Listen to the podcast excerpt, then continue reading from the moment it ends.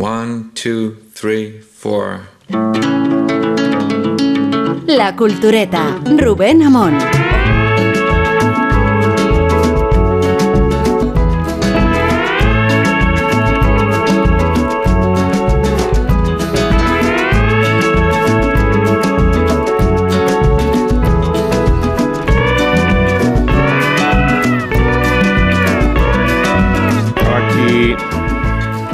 Expurgando el vuestro chat. Qué manía. A ver, estaba. eh, No sé qué decía Guillermo Altares. Que nosotros tenemos una- un compromiso con el Museo del Prado. Y tenemos una editorial inequívoca. Un poco ajustada también a la propaganda del propio museo. Somos, ¿no? Somos leales, haga lo que haga, ¿no? Mm, No del todo, dice Isabel Vázquez. Isabel Vázquez, buena madrugada. ¿Qué tal estás? Buenas, buenas madrugadas a ¿Qué todos. tal? Eh, No nos casamos con nadie, no nos casamos con nadie. No, eh, no, Eso es así, ¿no? Esto es así. ¿Estáis casados alguno? Hay ¿O que mantener... Yo con sí, el yo estoy Prado- casado, Yo con el Prado bastante, sí. ¿Estás casado? Yo sí estoy casado, pero no con el Prado. Con la verdad. Con la verdad. Eh, con Dios. Sergio Molino, ¿qué tal? Que no- ¿Qué tal? Buenas noches. Guillermo, ¿qué tal? Hola, ¿qué tal? Buenas noches. Sí que ha venido Rosa del Monte. Hola, buenas ¿Qué noches. tal, Rosas? ¿Qué está mirando? Pero ¿qué es lo que nos va a sacar ahora? Es que ya Es no- que se pone- Yo voy a dice- empezar por no poner nada. No, voy a expurgar, voy a expurgar. Estás purgando todo el día. No sé, Estás purgando todo el día. Y ahora hablando Prado, como cómo va a diría orientar esa acción. No sé cómo orientar esa acción. Hay un buscador. Busca, busca Prado y y la te los mensajes que estás buscando. es que de me... todo. ¿qué Seguimos con? Fernando Setti. Que- Puedes buscar queréis. también Putiferio y también te salen cosas No. en el chat. Sí, Putiferio se ha dicho varias veces Sí, en el no chat esta semana. A Bueno, propósito de, no a propósito del Prado, ¿eh? Sí, hablábamos de que va a cambiarse la nomenclatura de muchos de los cuadros, Sí. precisamente en reconocimiento de alusión a las normas constitucionales que van a introducirse claro. sobre la forma de llamar a los discapacitados, ¿no? Mm. Y, ya de paso se ha cambiado muchísimos más, ¿no? Eh, ha ido el Prado por delante de las obligaciones incluso. Del cambio constitucional. Sí, Sí, sí, sí. sí, y me, me- o sea, me, me- a mí me, me parece que muestra una buena gestión y una cierta inteligencia en que, que un- o sea, los museos no pueden ser es- es- es- estáticos y el Prado, mm, por mucho que los cuadros estén ahí y, y en cierta medida no han, no han cambiado, eh, sí que ha cambiado nuestra mirada sobre ellos. De hecho, el- el cuadro más importante que hay, sí, yo, yo creo que sí han cambiado. O sea, el cuadro más importante que hay en el Prado, que seguramente es de las Meninas, es un cuadro sobre la mirada y sobre cómo miramos el mundo. Y el propio Prado cambia la, la mirada. A mí me ha parecido un movimiento que, es- que, es- que está bien, porque también si quieres que otras generaciones y otras maneras de hablar y otras mm, personas no le choque lo que hay en el Prado, pues está bien cambiar las nomenclaturas. Me- Pero es que me- yo, Bueno, pues también se les puede explicar. Pero es que igual que no entiendo demasiado, eh, eh, pero puede ser por mi ¿Por qué motivo? forma de zoquete y de y estulticia absoluta, si yo realmente no veo tal diferencia entre los dos términos constitucionales. Es decir, ahí no lo veo. Ahora, tampoco entiendo que, por ejemplo, una de las cartelas eh, donde diga para encubrir la deformación de su espalda se convierta en para encubrir su espalda. ¿De verdad no se puede poner la deformación de su espalda? Claro, sobre todo ¿Eso hay que cambiarlo? Pero si es que eh, o sea, las descripciones pueden ser Y- hirientes en tanto en cuanto tú las utilices exactamente igual que las palabras. O sea, hay términos que se han resignificado, que tradicionalmente son insultos con según qué eh, colectivos, eh, y en este caso describir una deformidad que es evidente o no describirla no la elimina. Entonces, Sí, de lo que hablaba Guillermo, es una cuestión de que- precisión. no. Lo de la sensibilidad No, si estoy de acuerdo con Guillermo. Guillermo. y yo estoy de No, no acuerdo en que y yo entiendo que, No que entendéis, avanzamos- Guillermo, porque lo que hablaba Guillermo en el chat, ya lo he encontrado, perdona, ¿eh? era sobre la afluencia mm, de los espectadores en los museos en la época de... ¿Y no sería más sencillo reforzar los programas en secundaria, explicar bien las cosas y que la gente vaya a los museos Bueno, por, pero- por iniciativa propia? era no- O sea, lo- lo- es, es verdad que este año ha sido una cosa muy espectacular porque el Prado no solamente ha superado la crisis de. que fue una crisis gravísima, porque había un momento en que, en que no tenían dinero para abrir todas las salas del, del Prado Sí. si dejaban de, de vender entradas, porque muchos museos tienen muchos tipos de financiación, pero también la venta de entradas. Y que ha sido un año de, de- de retorno realmente eh, brutal a los museos y a mí sí me llevaba a, a pensar que frente a... mm, o sea, la idea de mm, vivimos en un mundo de realidad virtual, pero ver un cuadro es ver un cuadro. Y eso no, no, no, na- no hay otra manera de hacerlo más que Total. verlo. Y ha sido un año buenísimo para los museos. Por ejemplo, la, la- la exposición de Vermeer, que eso ya es ot- otro problema, que es si podemos... Había un artículo bastante interesante de Le Monde donde explicaban que vivimos en un mundo en donde cada vez hace falta más reservar con mayor antelación. O sea, ya no puedes Sí. decir, me, me voy a París y, y voy a ver qué Pero exposiciones no hay. Es, es decir, dentro de tres meses me voy a ir a París y voy a empezar a, a- a reservar, por ejemplo, en, en, en el Museo en el Museo d'Orsay o en el- las exposiciones de, de Picasso, una gran exposición de, de, de Chagall en el Centre Pompidou, no había una sola entrada. La exposición de Vermeer Maravilla. se vendieron como de un concierto de Taylor Swift. O sea, en, en horas de repente, todo un año de la exposición más importante que ha habido en Europa no se podían comprar. Entonces, eh, me pregunto hasta qué punto eso está empezando a llegar también a, a- a museos a los que estamos acostumbrados, al, como pues vas al Prado, vas al Prado. No, a lo mejor de repente hay un momento en que tendrás que empezar a reservar con mucho tiempo y está, eh, o sea, en, en parte es una pesadilla y en parte está bien porque de- de- demuestra que no te pueden contar las meninas, no, no, No, lo, no lo puedes Me ver en está bien Me porque encanta también controlas, controlas un poco y- la y- y- masificación. y- y- Me encanta cómo Taylor Swift se ha convertido en la unidad de medida de todas las cosas sí. culturetas. O sea, ya no medimos en campos de fútbol, medimos en, en conciertos de Taylor Bueno, Swift. en- en- Antes, Pero me decíamos, parece antes maravilloso, decíamos ¿eh? los Rolling Stones o algo. Claro, ¿no? Pero es eso, maravilloso. en, en el caso de, la- de las, loc- de las locuras de las reservas, ¿no? Pero eh, el, el éxito del Prado yo creo que tiene que ver con que también es un museo muy, muy bien gestionado, con- con- Mm. que, que ha tenido exposiciones muy, muy buenas, como la del reverso de los cuadros o la que ha- hablamos de la Los imagen de los judíos. Eh, pero sobre todo la gente va al, va al, al Prado y va mu- muchísima gente y, y más que nunca. Yo creo que es una, una prueba de que hay cosas que necesitas ver. O sea, Sí. Pasase lo mismo con el, con el cine, con el teatro, Sí. no sé qué, que no es, no es, no es lo mismo, te lo pueden contar. Yo qué sé, eh, hoy se ha puesto por fin la película de Scorsese en. en- de- en- no, en, En en- Apple. en Apple TV. En Apple, sí. Yo la quiero volver a ver, pero digo, joder. versión larga, ¿no? No, esta- esta va tal La cual. que va a ser No, era la de larga, Napoleón, la de la Napoleón. larga. La de, la de Scorsese. Claro, yo la quiero volver a ver, pero no va a ser lo mismo que verla en el, en No, el. Fíjate lo que dices de la, la experiencia No, no. y el Prado precisamente es un museo además que tiene una página web maravillosa, Maravillosa. donde realmente puedes, si tú quieres consultar cualquier cuadro, lo tienes en alta definición, eh, puedes visitar toda la colección con muchos textos explicativos, es decir, que puedes desde tu casa eh, mm, eh, en Australia, puedes visitar el Museo del Prado y tener conocimiento de, tus, de, de- de sus obras, pero en ningún momento eso va a sustituir la No, visita es imposible. Es Hubo una exposición extraordinaria de, en la Reina Sofía, era, ¿no? De, de Mondrian. Sí. Y si ves la pintura de Mondrian reflejada en las imágenes, en las fotografías, no tienes conciencia de la materia. Claro, no. Pero ni siquiera tamaño tampoco, No, no, pero la materia, de verdad, ¿eh? Eh, la, la materia. Porque en el caso de Mondrian pareciera que los cuadros no la tienen, que son asépticos, y en cambio hay un- una trama pictórica, física, material, que la convierte en impresionante. Y la experiencia, eh, digo con Mondrian, que, que- que yo creo que es... Sí. Y de eso iba también la, la- la exposición de los reversos, de darte la, la, La idea de la materia. de la materia materia. y de la tridimensionalidad de un cuadro que por otra parte es, eh, se concibe como bidimensional. O sea que, que, que ahí está la, la grandeza el de poder olor de la pintura, y las- la sinestesia, claro. Que desde luego no tengo ninguna duda de que el Museo de del Prado es lo más importante de España, es decir, es lo que vertebra España con la Constitución y el corte inglés, quizás. Pero, pero nada, o sea, que el Corte Inglés Prado, un poco o sea, menos. yo doy, yo doy Real. mi Corte Inglés vida. un poco menos, ella, yo doy mi vida por el, por el Prado, por eso se Sí. me abren las carnes cuando leo el traslado durante la Guerra Civil y cómo iban dándose con los balcones y cómo se pudo perder eh, todo ese tipo de cosas. Pero por otro lado, aunque entiendo, y, si- y con todo mi cariño al Prado y, y a los que gestionan el Prado, que también lo tengo, eh, eh, eh, me gusta que el Prado tenga más visitantes porque eso significa más dinero y significa que el museo sea mejor. Sí me gusta también el Prado porque no es como ir a la National Gallery, como no, Sí. eh, no es como ir al, al- al- al Metropolitan, porque hay menos gente.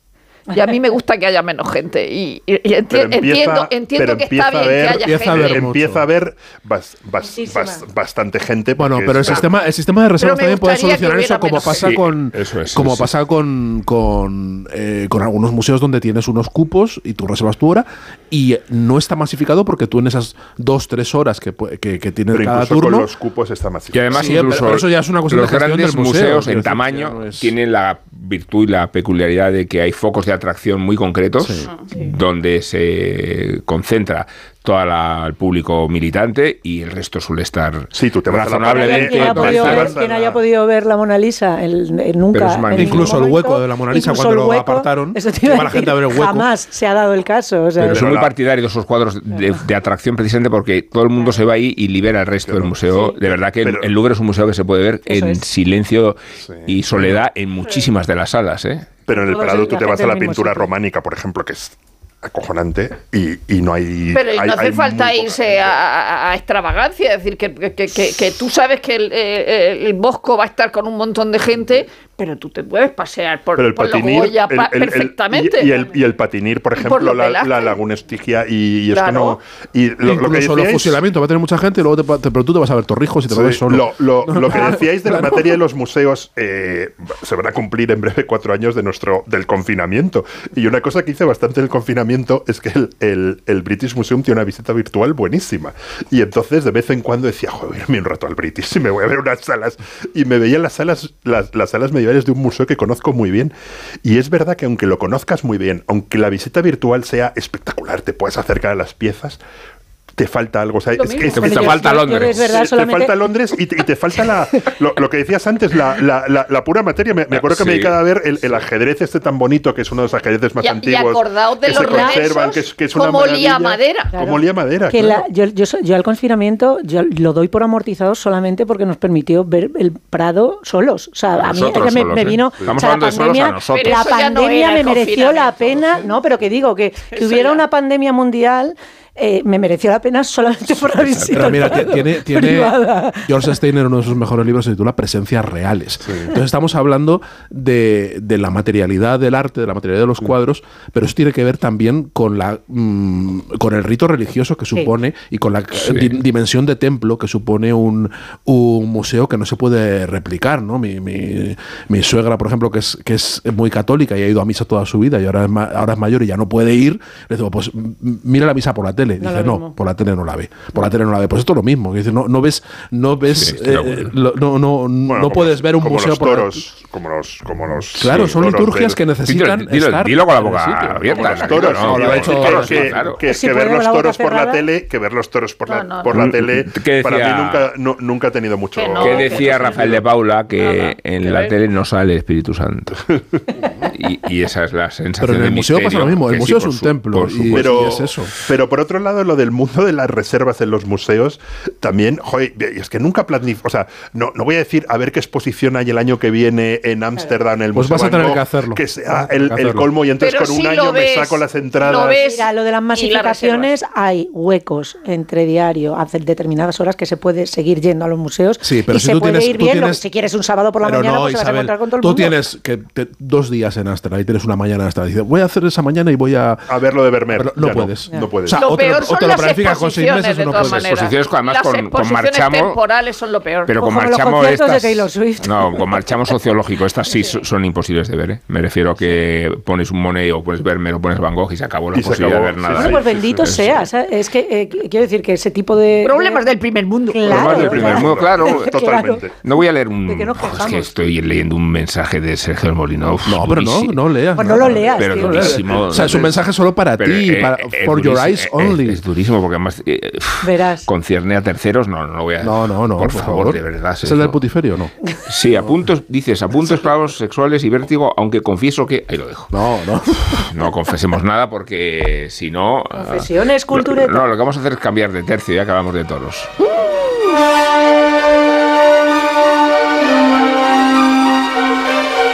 Cualquier razón es oportuna para hablar de vértigo, pero se me ocurren algunas un poco más originales. La primera de todas consiste en escuchar a Sergio del Molino decir Hitchcock. ¿Eso es how to pronounce? Es, es- La segunda es escuchar unos minutos la música de Bernard Herrmann. De hecho, ya la estamos escuchando, pero hagámoslo con un poco de atención.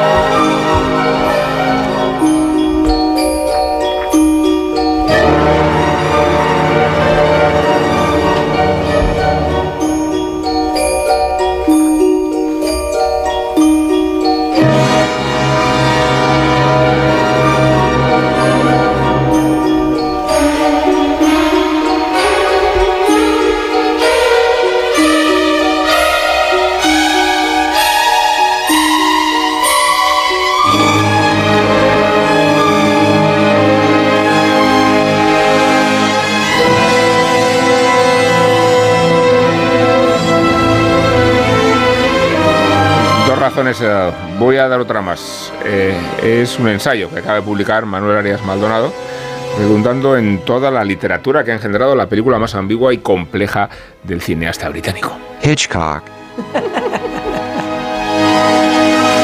Digamos, explica Arias Maldonado, que Vértigo es un artefacto diseñado para provocar reacciones de distinto tipo, según cuál sea la naturaleza y cualidad de sus espectadores. Sabemos que la película era muy especial para el propio Hitchcock.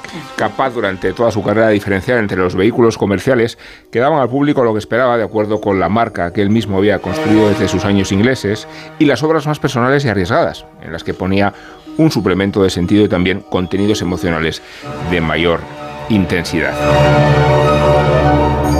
Y el guionista Samuel Taylor dijo asimismo haber puesto algo de su propia vida en el trabajo que hizo para la película. Si a eso le añadimos que Vértigo explora problemas humanos universales, haciendo un empleo intachable de las herramientas expresivas del cine como forma artística, es natural que los espectadores proyecten sobre ellas sus experiencias y eso genere distintas interpretaciones, multiplicando las posibilidades de darle sentido y no digamos ya si va pasando el tiempo y sucesivas generaciones de aficionados se enfrentan a ella. Ahora dime lo que quieres. Deseo que sigas a mi mujer.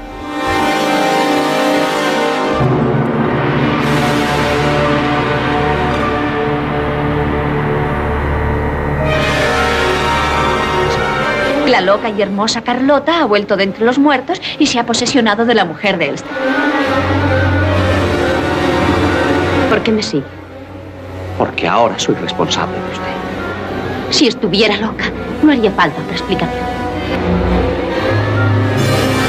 Pero la oscuridad se cerró a mi alrededor y me vi sola, empujada hacia las tinieblas.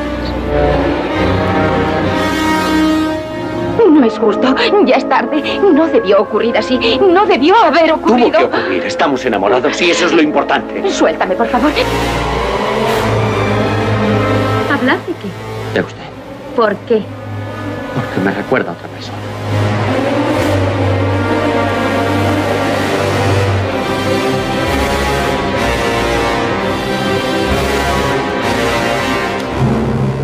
Estábamos escuchando el tráiler, el tráiler de Vértigo, y sigue Arias Maldonado hablando sobre ella cuando dice si la pregunta de si esa polisemia es intencionada, hay que responder que sí, que Vértigo es un filme excepcional justamente porque los hechos que en él se relatan tienen un sentido diferente para Scotty y el espectador antes y después de conocerse la verdad sobre la trampa que Elster ha tendido al detective, pero también porque las motivaciones de los personajes principales, Scotty, Madeleine, Judy, son ellas mismas susceptibles de diferentes interpretaciones. A eso hay que sumar una problemática moral relativa al amor y sus coerciones que tampoco se deja resolver fácilmente.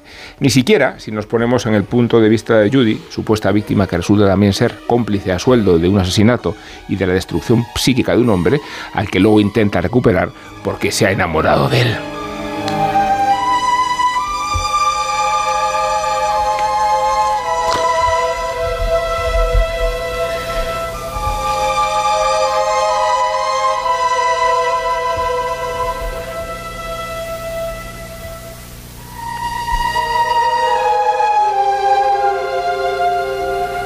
Sabéis que esta es la música que corresponde a la escena amorosa de Vértigo.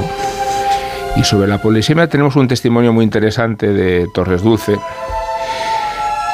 exactamente cuando se refiere a la película de Hitchcock con tanta polisemia. Me he hecho un, un listado de una, una serie de palabras ¿no? que me han salido sobre la marcha, ¿no?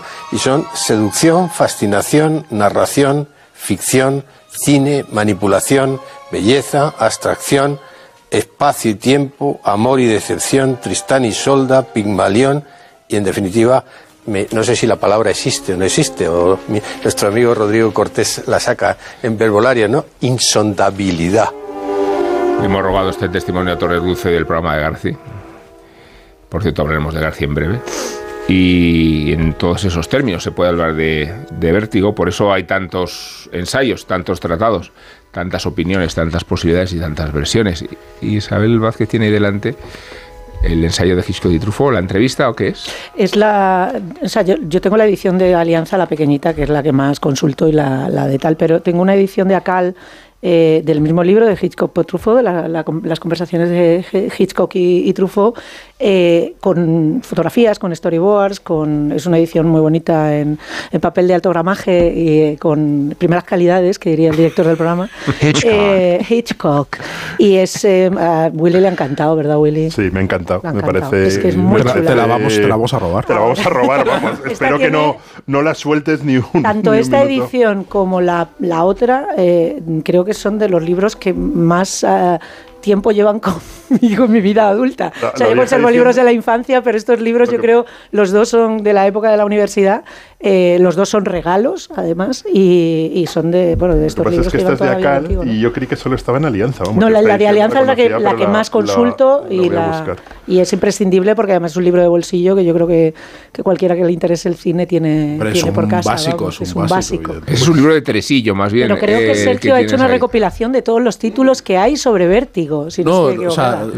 una recopilación de todos los títulos, no, solo los que aparecen en la página 1 de búsquedas de Amazon. Qué bueno. Y, y aparecen, o sea, empieza el primero, Dan Aviler, Vértigo, el, el- The Making of a Hitchcock Classic.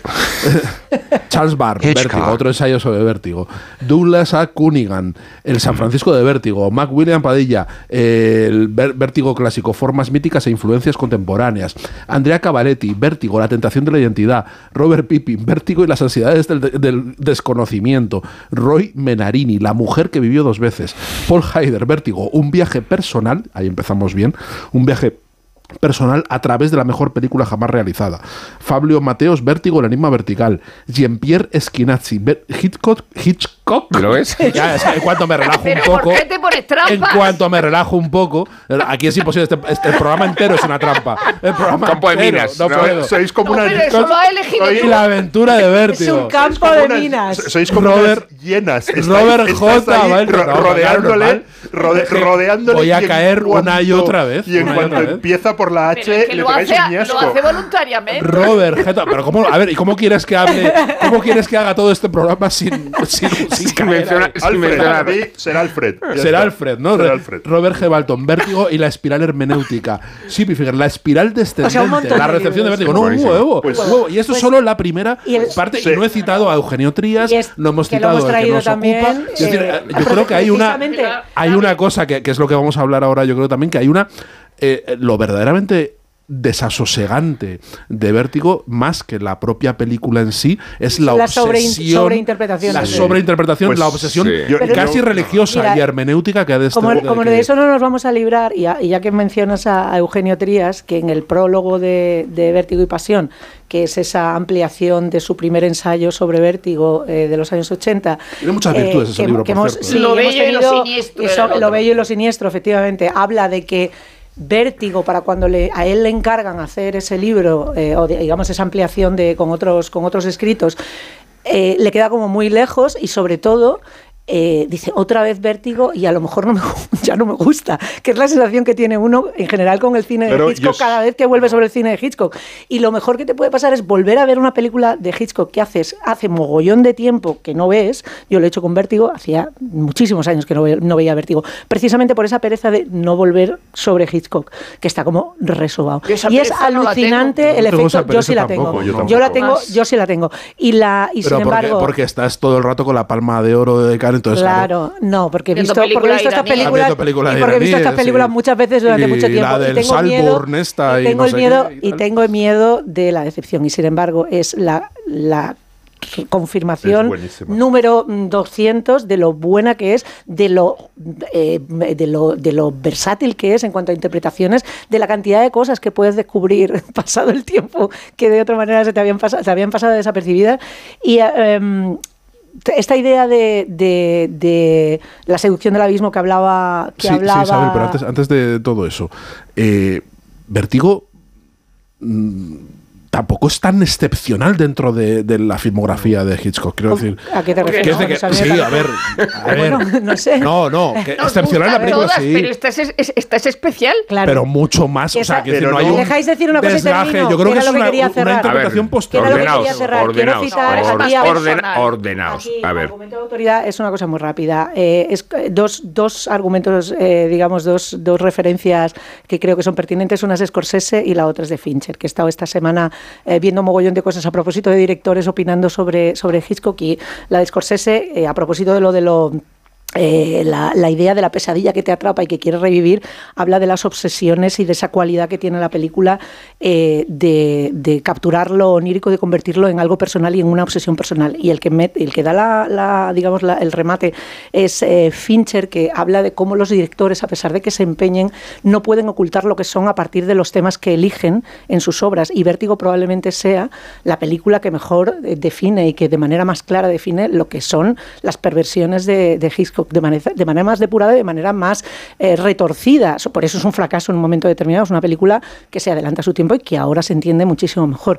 Y en ese sentido, eh, es una confesión de- del director a propósito de, las, de los temas que le interesan. Y él habla poquísimo, lo hablábamos en el libro de las, de las confesiones con, con Truffaut, porque se avergüenza de alguna manera de que esa sobreexposición de los temas que le obsesionan que además lo hace en el despoje absoluto que es en el sueño, o sea, es una, es una película que es una es a veces una pesadilla, una pesadilla de la que no quieres salir porque te regodeas, que es una cosa con la que todo el mundo se puede, se puede identificar, se avergüenza de que esa sobreexposición, siendo un tío tan impúdico para según qué cosas, eh, no ha funcionado y no ha, no ha conseguido no- la atención de- del público. A mí eso me parece súper interesante, sobre todo para una persona tan sobre freudiana como puede ser y sobre, eh, digamos, Ah, bueno, eso es otra, como es- como. Yo, hice un ejercicio ¿no? similar al de Sergio y luego volví a ver Vértigo, que no hacía mucho que lo había visto porque lo había visto mm, por curiosidad cuando salió la lista en la que ganó la película Dilma. belga extraña. La, la- la- no volví a ver la película extraña, pero, joderse, pero sí volví a ver Vértigo. No, y hice un ejercicio similar de Sergio. Yo, sin querer faltarle respeto ni a Eugenio Trillas ni a Jan Maldonado,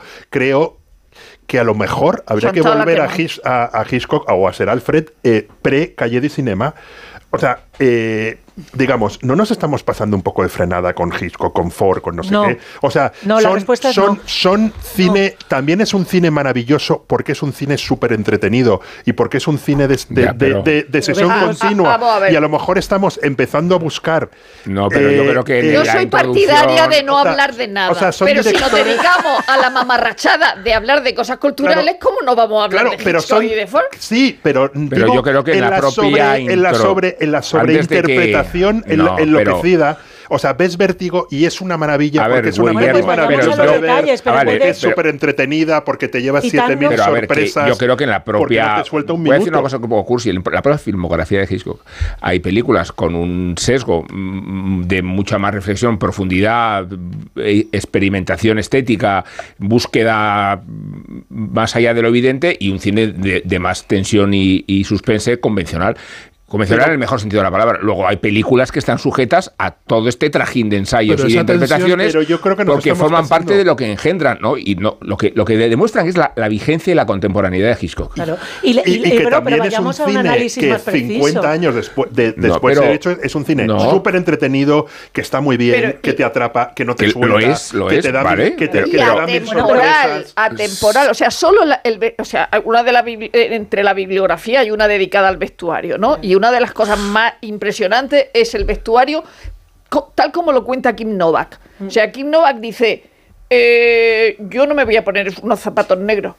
Porque me hacen la, pant- la pantorrilla, me la hace muy gorda, yo no me los pongo. Y dice, dije, pues todo eso lo va a tener que hablar con Alfred Hitchcock porque todo esto está planificado. De hecho, él ya había hecho las pruebas de vestuario con Vera Miles, que se queda embarazada y entonces no puede hacerla tal. Y entonces ella no se, iba- no se quería poner un traje gris. Y le dijo, bueno, mira, yo- ¿y si no puede ser púrpura y tal? Y, y Hitchcock le dijo, le dije, mira, que se ponga lo que quiera, pero que sea un traje gris. Y, y entonces la propia Kim Novak dice, yo no había visto a, na- a ningún director tan obsesionado con el vestuario. Y ese vestuario es actual, igual que lo es el de Tippi Hedren, tan actual que Melanie Griffith se lo puede poner en armas de mujer prácticamente igual. Y el, y el- y el traje gris de, de Clint Novak pasa lo mismo. Y la obsesión de, de, de Hitchcock, y es verdad que todo esto es charlatanería eh, de la que nos gusta y, y que seguramente sea innecesaria y que por eso hay tantos Si no, libros. si no digo que sea Pero- necesaria, lo que digo es que no pensáis que esa requete sobreinterpretación nos aleja Ya. en el fondo de que de primero lo, lo divertida, entretenida, magnética Sí, que es la pero película. claro que sí, sí, podemos ver cine y no segundo, hablar de él. se- segundo, de una cosa No está- no hay maravillosa que, que tenía Hitchcock de eh, cómo se iba poniendo pruebas cada vez más difícil. De voy a rodar todo lo de náufragos en una lancha. Voy a hacer el tío Ya, que pero mira desde la este ventana. caso hay una voy a hacer, obsesión. voy a hacer los, los Hay una obsesión Y a- y cuando- aquí di- o sea, el, el- el momento en el que el, el- el cambio de personaje es una cosa maravillosa. Pero claro. Ma- ma- maravillosa. Pero hay una obsesión de, de Hitchcock desde el principio y la obsesión empieza con ver a Miles. La obsesión empieza cuando, eh, cuando la ve en un en eh, programa de televisión de Pepsi Cola y le dice, voy a hacer de ti la nueva Grace Kelly. Es decir, yo voy a hacer otra persona de ti. Es decir, y eso que personalmente él hace en la vida real con sus actrices, o que trata de hacer con, su, con algunas actrices, no lo consigue con todas, es decir, Ingrid Bergman no deja de ser Ingrid Bergman, pero eso es lo que hace también con King Novak. Y luego, al fin y al cabo, King Novak es la sustituta de Vera Miles. Luego, en la película tenemos a una a la sustituta de otra. Es decir, ¿cómo no vamos Rosa, a hablar de y esas Rosa, cosas? Y Rosa, y en la, en la estela de la influencia, que también está sobreanalizada, de la cantidad de gente desde David Lynch a Alejandra Amenábar que tiene eh, vértigo, lo irónico además de todo esto, y, y probablemente Kim Novak lo interpretaría como la maldición de, de mi vida, que es una actriz que nunca termina de ser la estrella para la que se supone a la que se supone que está destinada, termina por tener su mejor papel que, es, que no es vértigo, que es el de Bésame tonto, en, una, en otra película que es un fracaso No, y- y absoluto comercial. Y la, del arquitecto, la del haciendo- arquitecto, una maravilla. Sí, total, pero sobre todo, el mejor papel que ella tiene es, es este, eh, en el que ella tiene que interpretar también ser otra persona, una persona decente, es una prostituta que se hace pasar por la esposa de un, de un, de un señor, en, en este caso en clave de comedia, pero al mismo tiempo tiene que volver a, a- a disfrazarse de lo que no es e, e- e interpretar un papel eh, que esconde su vulgaridad, tiene que sofisticarse de alguna manera pa- para gustar a, a un tío, lo Pero, cual, a ver- dice que por consigue cierto es su una obra mejor- maestra, a pesar de mejor- que sea una película que su mejor de actuación, sin dice, conseguir que actuara algo cuando ya eh, King Novak está morena y es menos King Novak que nunca. Porque si lo ves, Judy es de vulgarota como Claro. pocas personas han sido vulgarotas en la, en la historia del cine. O sea, Sí, Kim sí, Novak, sí. Moreno... Como bueno, Estela Castaña. Dallas. Castaña, sí, Es- con es esas Es brutal cejas, que sea la misma actriz. O sea, ahora le hubiesen metido transformación 7.000 es efectos especiales, no sé qué. Ahí lo Mira, hacen el, el pero, pero lo que planteaba lo que lo que planteaba Willy de la sobre sobreinterpretación y el exceso de bibliografía yo creo que sí que es, es pertinente no por refutarlo sino porque creo que es eh, verdaderamente mm, llamativo eh, toda la, la- la enorme tonelada de erudición que despierta y que sigue despertando y que sigue eh, que, que- que sigue produciendo vértigo, en concreto vértigo, o sea, no, no, no. Hitchcock, sino Bien. vértigo. o sea, Bueno, los pájaros- vértigo. los pájaros no, también no, bastante. No, tiene, no, yo pero vamos, no, o sea, la mitad. Hay un libro de Camille Paglia, pero, pero no, todo no y es además como Vértigo. pero, pero, pero que es alucinante no Eh, y yo creo que eso condiciona mucho la visión que tenemos también de la película ahora mismo yo me pregunto si es posible ver vértigo eh, y disfrutar de vértigo abstrayéndote de todo, Sí, de sí todo eso puede. creo que es difícil Mira, yo te Creo digo que que, yo la he vuelto a ver esta semana, hacía probablemente 15 años que no la veía, eh, cuando es una película que he visto 200 millones de veces, pero no la he visto esta semana visto. también, ¿eh? Y, y- y- y me ha, y además la he visto con de alguna manera acompañada por ojos nuevos, que es una experiencia verla con, con un niño que no la ha visto nunca, y ver lo que, la- lo que despierta y las dudas que despierta en, eh, una persona que tiene la misma edad que yo tenía cuando vi la película por primera vez. Y es, es increíble, o sea, es, es- es una experiencia extraordinaria el, el- el poder eh, confirmar que tienes cosas por descubrir, no solamente por la compañía, sino por la propia revisión de, de- de la historia. A propósito de, de la, del eco y de la construcción del mito a partir de una película que, por otra parte, es una amalgama y, una, y un, eh, a veces casi un pastiche de, elementos cogidos de referencias, a mí probablemente la, la que en términos cinematográficos más me, me perturba, no sé si la, si la cita Trías o la cita eh, Arias eh, Maldonado, eh, tiene que ver con, con la historia real de Peter Bogdanovich, que es el estudioso y el erudito por antonomasia de los, de los directores clásicos, el que rinde pleitesía a todos ellos, que es una persona que, De como novia, sabéis, claro. se, se casa con Dorothy Stratton Claro, es que tiene y a Dorothy. Stratton la, manda, la mata su, su ex marido. Peter Botanovich se termina casando con la hermana de su mujer muerta. De su novia muerta. y sabéis qué que otra- es como la, la- el- es hacer vértigo en Sí. una persona que es puro cine. O sea, es que Peter Botanovich solamente vivía para el cine. Es Es una mucho más que no- perturbador, el, perturbador. el- el reflejo de vértigo en médico de familia cuando Emilio Aragón se casa con Lidia Bosch. Bueno, creo que eso no es es mucho creo más, que- creo que no es mucho más perturbador No ese, ese efecto. Porque además la hermana de, de Dorothy Stratton se parece muchísimo a llegamos, Dorothy claro. Pero es que entre, entre- en toda esa tonelada hay cosas muy sagaces y visiones muy interesantes y, y- y- y muy estimulantes, como el libro de, de Eugenio Trías y como, y como muchas otras reflexiones, y verdaderas mamarrachadas y verdaderas idioteces constantes. Por ejemplo, lo que se ha escrito sobre el nombre de Madeleine, ¿no? Madeleine. La Madalena de Proust. La Madalena de Proust. El recuerdo. Incluso que, que- que de- Sí, de- claro. llegar a decir que, que Magdalena etimológicamente viene de torre, ¿no? Y que entonces la torre, la Magdalena. Sí, no, no, no, es- entonces dice, Ya, bueno, pero- pe- pero, pero, pero es que en la novela, en la novela del cual está inspirado, entre los, de, de Entre los Muertos, que es como el, el título o, o el título que ponen en español, que es el título de la, de la novela francesa en la que, que adapta, Y además que adapta porque la se le, novela. escapó, se le escapó la diabólica y entonces le Claro. prometieron que le Entonces iban a prometieron hacer que le otra iban a hacer novela. una Bonito que novela. decían que la habían escrito. Claro, eh, porque se lo dijo Truffaut, se lo dijo Truffaut. Pero él- escucháis, ahí tenéis otros cabos sueltos. que, que es- Pero eso, de todas maneras. eso es una idiotez, que- se no, llama digo la Madeleine. cantidad de cabos sueltos. Solo está- falta que esté diciendo que este es el punto de referencia de análisis no, de la película. evidentemente, pero que, Digo pero que que hay- es uno de los muchos muchos cabos sueltos. Pero muchos cabos sueltos y muchas tonterías que la Sí, gente empieza claro. a ver. Es, es- a, pero veces parece ensayos la- enjundiosos también. hay muchos ensayos juntos, pero también hay mucha gente que hace como la- estas pinturas de 3D que empieza a entrecerrar los ojos y a mirar mucho a ver si ve, a ver que vea algo ahí. Y hay mucho erudito que hace eso y que empieza a rastrear cosas que son verdaderas Bueno, pero esta película es compleja. sí Perdona, sé esta película es que- sí sé ambigua. que es- es esta- inaguantable. ¿no? Y, y- y luego lo que sí Sí es. sé que es inaguantable en líneas generales. Sí, en líneas Eh, generales. por y hablando ejemplo- de cine más. A mí hay una de las cosas que del ensayo, eh, y creo que también Trías lo tocaba en algún momento, pero Ariel Maldonado lo toca eh, de extenso, la, la, la- obsesión, y esto enlaza, enlaza con el principio del programa, por indultar a Hitchcock en términos contemporáneos.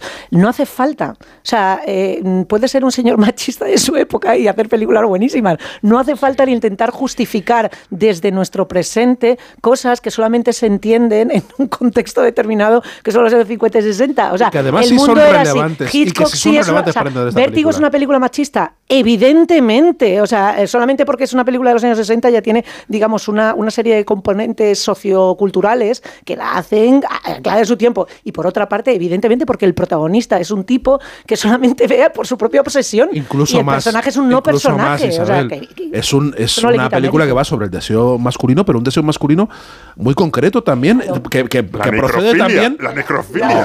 No solo la, la necrofilia, por sin duda. de- además, La además necrofilia sin Sir duda es una- Alfred, es una buena frase. Sir ¿no? Alfred siempre dijo que, que, que la película iba sobre necrofilia y sobre un Hombre, tío claro, que se tira un amor. Lo dice explícitamente. que que se ahí no quiere hay, acostar con una muerta. ahí no hay, no hay margen para la Ríete interpretación. de Barry Cogan. folla- Porque el propio, el propio autor lo dice. Pero sobre el deseo, sobre la perversión, quedar, ¿eh? sobre la perversión y sobre el deseo masculino, es de un deseo masculino que viene de, un- de- de- de- de una represión y de unas condiciones históricas muy concretas que probablemente se compadecen muy poco con el deseo masculino hoy.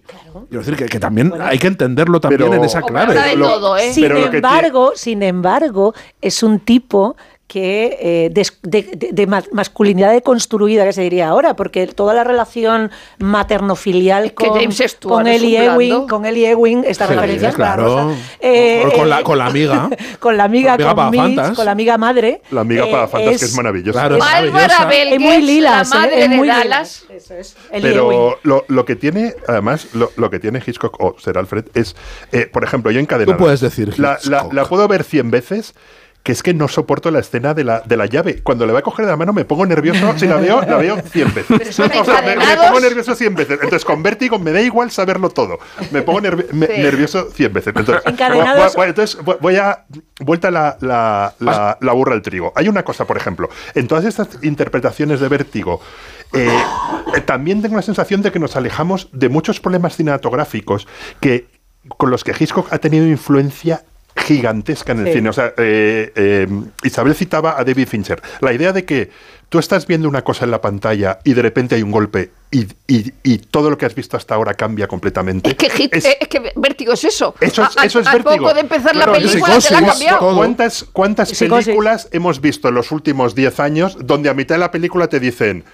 Te, te- te- Ahora vamos a empezar te de nuevo. Ahora vamos a empezar de nuevo. Bueno, Miles, el- o sea, el caso ahí más lo- agot- por- más por- por acabado eso, es Psicosis, ma- ahí, Más allá del eso, psicoanálisis, ¿no? de lo que sea, la influencia de Hitchcock en el cine contemporáneo de lo que usted cree que está viendo y que ha visto no es verdad. Y luego hay una cosa súper interesante que habla de ello en el, en el libro de Hitchcock y, y Truffaut, y habla bastante y que cambia con respecto a la novela, es en el momento, y a mí sí, sí me lleva a pensar bastante, el momento en el que le dices al espectador que Judy es Madeleine.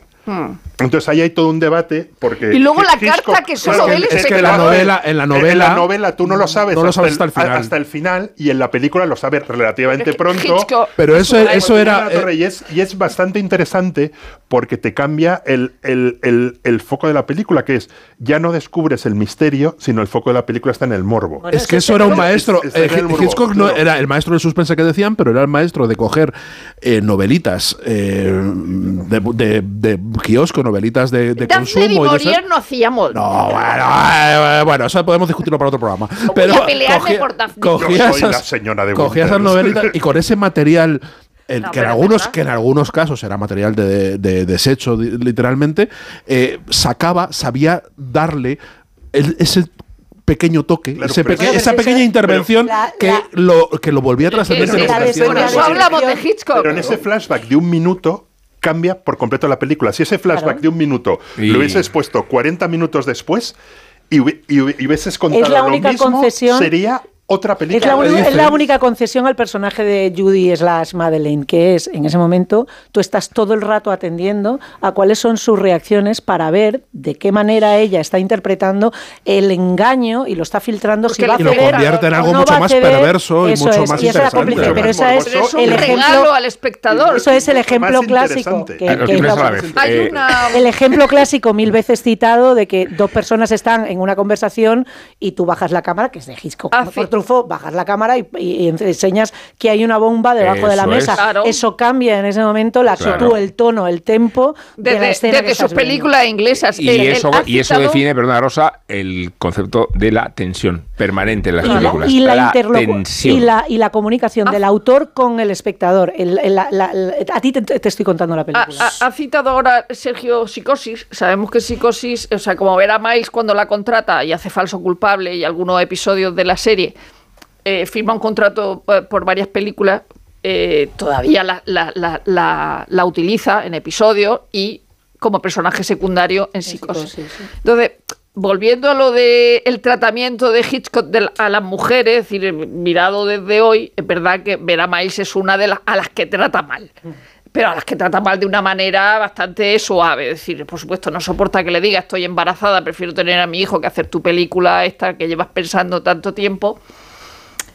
Pero el otro día leí en la, en la en una entrevista de Arias Maldonado que Tippi Hedren era la única que había hablado de mal de Hitchcock y eso no es verdad. Eso no es verdad. Porque Diane Baker en, en Marnie, Qué guapa. cuando Diane Baker, que, que, que luego haría de senadora en El silencio de los corderos, pues era la madre de, de la, de la De chica Catherine. secuestrada, eh, ella dice que a ella, a ella también le hacía cosas, es decir, no, como, no tanto como a Tipi, pero que a ella le hacía cosas asquerosas y sexuales. Dice, pero, pero ¿qué íbamos a decir nosotras? Dice, si nadie nos iba a hacer caso. Es decir, que no, que no es solo Tipi Hedren la que, la que ha hablado mal de, mal de él, pero que era una época si en la que es- nadie le iban a podía, hacer caso. Y ya es está. que ahora tipificar a todo el mundo como no era es que mm, eh, eh, vamos las honrosas excepciones es quien no hacía uso de su privilegio de mayor o menor medida o sea el privilegio estaba entonces quien quería lo usaba de una u otra forma pero el Sí, privilegio No, no, pero luego es eh, el caso de, un- de un señor que,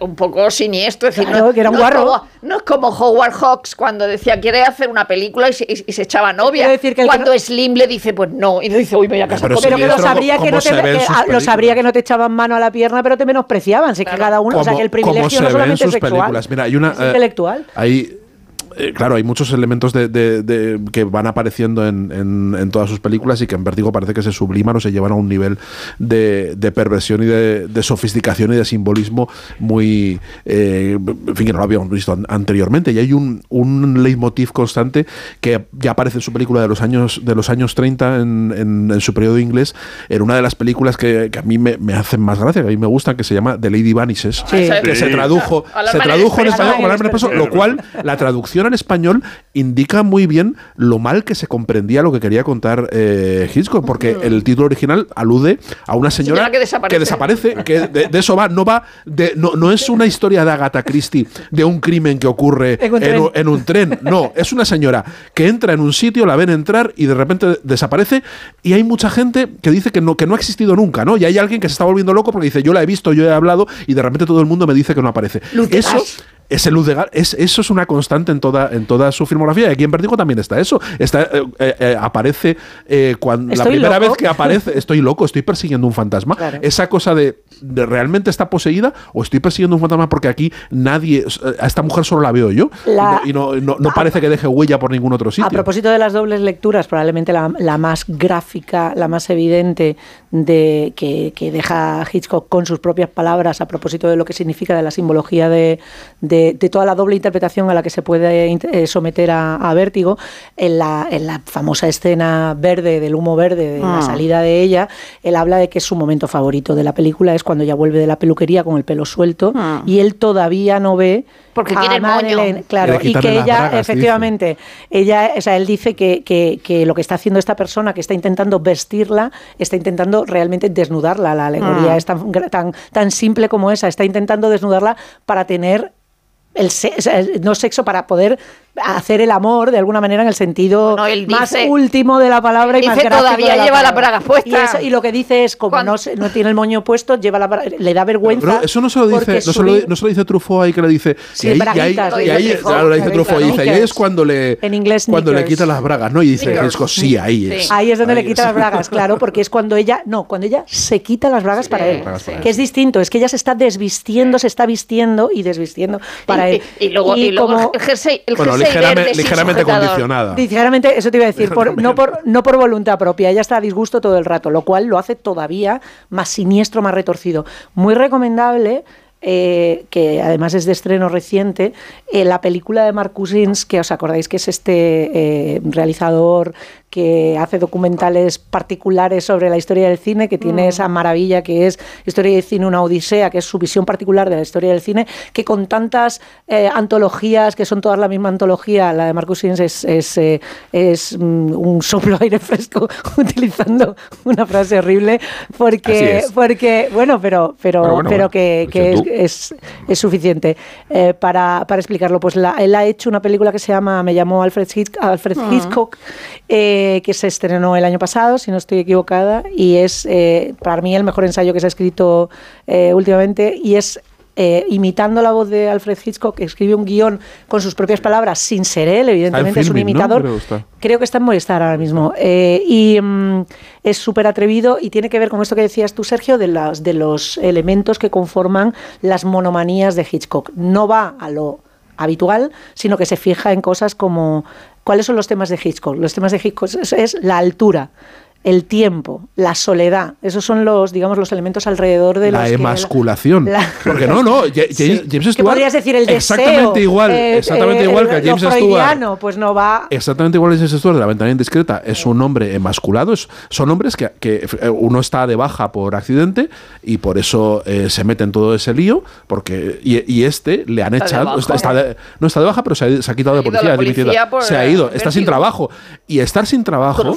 Estar sin trabajo también es una forma de, de, de- de emasculación para, Totalmente. para Hombre, el. claro. Porque, porque hay una impotencia absoluta. Y de hecho, él recupera el dominio de su masculinidad cuando no cuando toma posesión de la muerta y cuando eh, consuma su deseo necrófilo, sino al final cuando resuelve el crimen. Cuando resuelve el crimen, entonces vuelve a ser un policía, vuelve a ser lo que era antes, vuelve a sentirse Y sin un embargo, macho todo y vuelve a en plan eh, Sísifo, la Claro. piedra se vuelve a caer y todo va a volver a empezar, Todo porque realmente sí, sí, sí. volvemos al punto de pero, partida. pero él lo que, lo que, lo que busca es otra vez eh, ten- eh, encontrar un lugar útil que, que- que no sea digno de compasión de su amiga que no sea, o sea, busca ser un, un tiarrón como era antes cuando era policía. Que su, tía, que su amiga es su, madre, vamos. Claro, es una- claro, claro. Y luego que yo creo que se habría enamorado de Kim Novak, pero no de Vera Miles. O sea, cuando Donald Spoto habla con Hitchcock, le dice, yo creo que es mejor Kim, Ha- eh, Kim Kim Novak, Novak. Bueno, sí. pero esto es muy bonito porque, saber. porque flota, porque flota. Dice, y Vera Miles tenía la- los pies en la, en la tierra. Nunca- y, nunca lo dice, y sabremos. dice Hitchcock, así la pude tirar al agua. Pero sobre todo para nuestra experiencia, eh, más allá de la experiencia del protagonista y de cómo se transforma eh, o de cómo luce, para nuestra experiencia es mucho más gratificante Kim Novak por lo que decía antes, por la vulgaridad que exhibe Kim Novak, porque cuando Kim Novak es Judy, no hay nadie más eh, terrenal ni más convencional para, para cruzártela en una calle cualquier día mal peinada y con un recogido mal hecho. Es esa persona, esa persona que después de, que, que eso es una cosa también súper súper contemporánea. O sea, es que es mm, yo a partir de un filtro de Instagram puedo ser quien sea. Yo a partir de un buen traje de Edith Head y un buen peinado de peluquería me transformo en cualquier persona y puedo ser eh, Grace Kelly. No eres Grace Kelly. Es como lo de los arneses de, de caballos de, de lo que el viento se llevó. Por mucho que pongáis arneses de caballos, sois mulas debajo.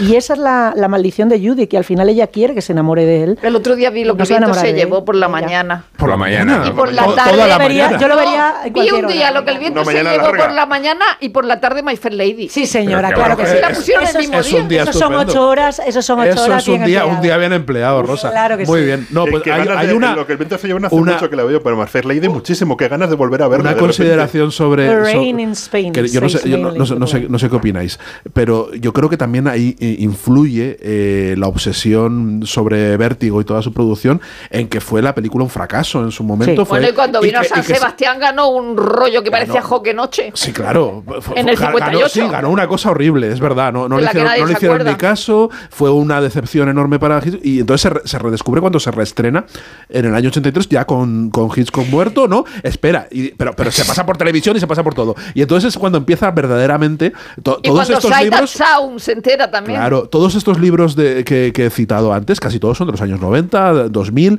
quiero decir, no son contemporáneos, no se escribe de Vértigo y de hecho en el libro de Truffaut y Hitchcock apenas se menciona la Sí, sí, película. él está si Vértigo hubiera sido un taquillazo, hubiera sido un exitazo, a lo mejor no la valoraríamos como la valoramos Te ahora. digo, eh. Scorsese, Schrader, sobre todo Paul Schrader, ha hablado mucho de cómo cuando en los 70 empezaron, a, o sea, al finales de los 60, principi- o sea, a principios de los 70 empiezan a hacer pelis, eh, buscaban pues cosas en las que inspirarse y eso mm, hay que ponerse en, en situación que ahora tenemos todo al alcance de la mano. No estaba, o sea, era una película que estaba perdida. Paul Schrader dice, pero Vértigo era un un éxito- mito, Vértigo era un mito, era una Isabel, película si que éxito, ver, la valoraríamos la mayoría ahora. no habíamos visto Sí, y quien la había sí. visto La- hablaba de. Vértigo. Yo creo Yo y creo la que contaba. condiciona mucho, ¿eh? Yo pero creo- pasó yo creo con que sí. Ciudadano Kane también. La película desapareció, nadie la había visto. Es Yo, ah, perdona, Rosa. No, no, no, ya está. Yo No, creo que ¿eh? sí, porque por encima de todo es una película Una muy buena. maravillosa, es una película buenísima. Pero no O sea, todo el mundo. y- como hemos visto, sí, pero en el película 58 no la vieron. En el 58 no vieron lo maravillosa que era. Es decir, y, po- y podía. Y, y- y si lo hubieran visto entonces, a lo mejor juzgaríamos Pero él eh, también como, como- reprocha- como idiota. el a los no en el publicistas- cine no tuvo el éxito Claro, de otras claro, también reprocha a los publicistas de los estudios, o sea, a lo mejor es que no se la acabaron de, de- de- de vender bien, yo que sé, el exceso, el, el exceso de, de- de morbo, o sea, es difícil meterte en, en- en la mentalidad del, del 58 de un tío que al final... Vamos a, a llegar a las conclusiones. Seducción, fascinación, narración, ficción, cine, manipulación, belleza, abstracción, espacio y tiempo, amor y decepción, Tristán y Solda, Pigmalión y en definitiva, me- no sé si la palabra existe o no existe, o mi- nuestro amigo Rodrigo Cortés la saca en verbolaria, ¿no? Insondabilidad. Pues eso es, agradecemos a Torres Dulce que suscriba a la línea editorial del programa cuando dice que de, de Vértigo hay muchas cosas que contar, se pueden seguir contando pese a la, la posición beligerante. No hemos dicho que Bernard Herrmann No. insistió a Hitchcock en poner más música. Sí. Bueno, siempre, le siempre le insistió, también le insistió Tampoco hemos hablado de los títulos de crédito. Ni de, la, ni Ni de las, cartel. ni de las referencias wagnerianas, ni de las referencias Bueno, wagnerianas de Bernard Herrmann. Ya, me- ya mencionó Tristán y Solda. Bueno, que lo veis como todavía quedan muchas cosas pendientes Sí. que decir. Eh, y no quiero decir con esto que a la vuelta de Nacho Bernón, que nos va a hablar sobre ¿Qué Sanador, las recomendaciones a ciegas. No quiero decir con esto que vayamos a volver a Vértigo. ¿eh? Hay otros temas de los que hablar. El putiferio, ¿no? Hemos putiferio, venido en calificar. sí, el sí. putiferio, así cebamos, cebamos los instintos de nuestros espectadores. Genio el marketing, tío. ¿Verdad? Buah. Vamos con Ibernón.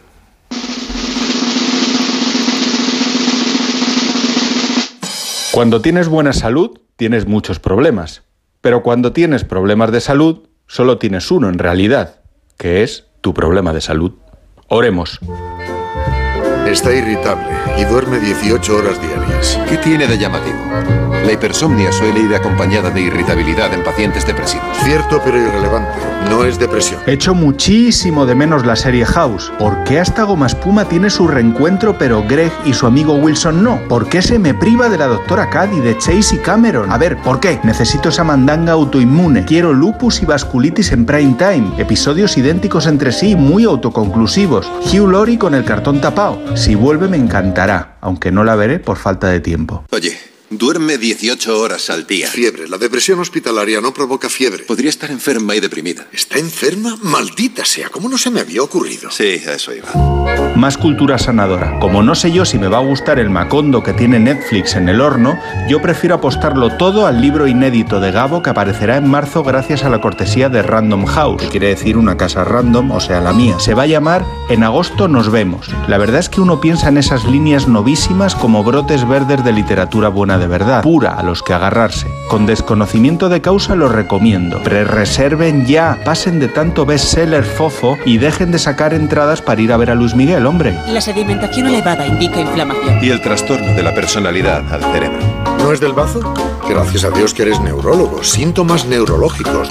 Esto va a ser del cerebro. Información de servicio. Si te tuerces el tobillo, te receto frío. O sea, que te vas a ver la Sociedad de la Nieve. Ahí te dan tu dosis de retrato psicológico de personajes, fotografía emocional e ibuprofeno Bayonil 600. No la he visto. Si por el contrario padeces de frío filomeno, ve a ver en unos días Viaje hacia el desierto, la nueva cinta de Margaret von Trotta. Rota y bota la pelota. Y ya nos dice si ese nudo de relaciones afectivas e intelectualoides resulta delicada y elegante, prenda de alta costura o empalagoso fardo. Aventuras y desventuras de la poetisa Ingeborg Bachmann. Ingeborg Bagmar. Recomendable, no la he visto. Ni en la analítica ni en la petología hay indicios de parásitos. Pues será un tumor. Un tumor sobre la médula oblonga que a tres médicos de urgencias, dos neurólogos y un radiólogo se les ha pasado. Y a Perico de los Palotes también. Última recomendación, esta vez teatral. The Book of Mormon. Mormón. Hello, my name is Elder Price, and I would like to share with you the most amazing book. Hello, my name is Elder Grant. It's a book about America a long, long time ago.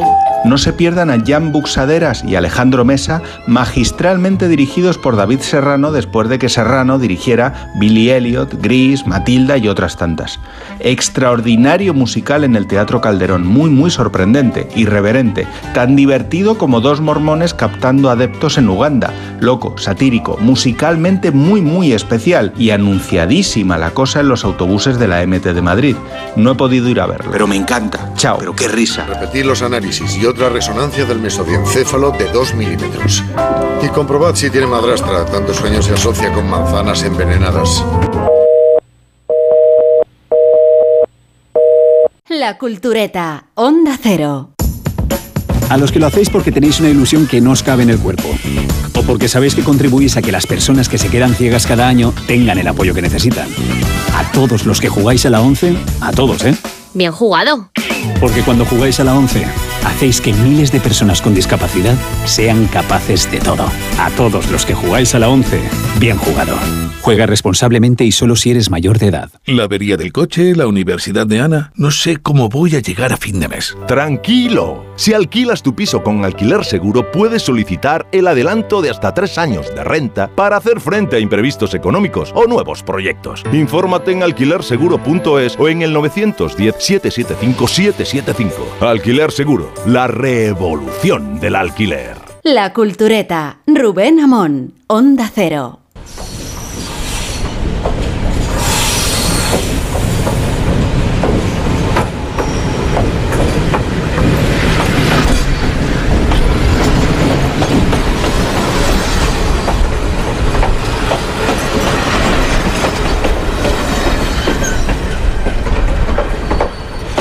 Muchas mujeres se querían cerca de la costa cuando llegaban a Ravensbrück en medio de la noche, después de viajar hacinadas en vagones para nado. Por fin podían caminar sobre un suelo arenoso y casi saborear la sal en el aire. Cuando llegaba el día, las mujeres se daban cuenta de que el campo de concentración donde pasarían los próximos años estaba construido al borde de un gran lago y rodeado de bosques. El paraje era de una belleza indiscutible, así lo quiso Heinrich Himmler, comandante de las SS y arquitecto de la solución final. En 1939, aquella colina acunada por tres lagos le pareció un lugar adecuado para construir con una buena conexión ferroviaria y grandes fuentes de agua limpia a su alrededor.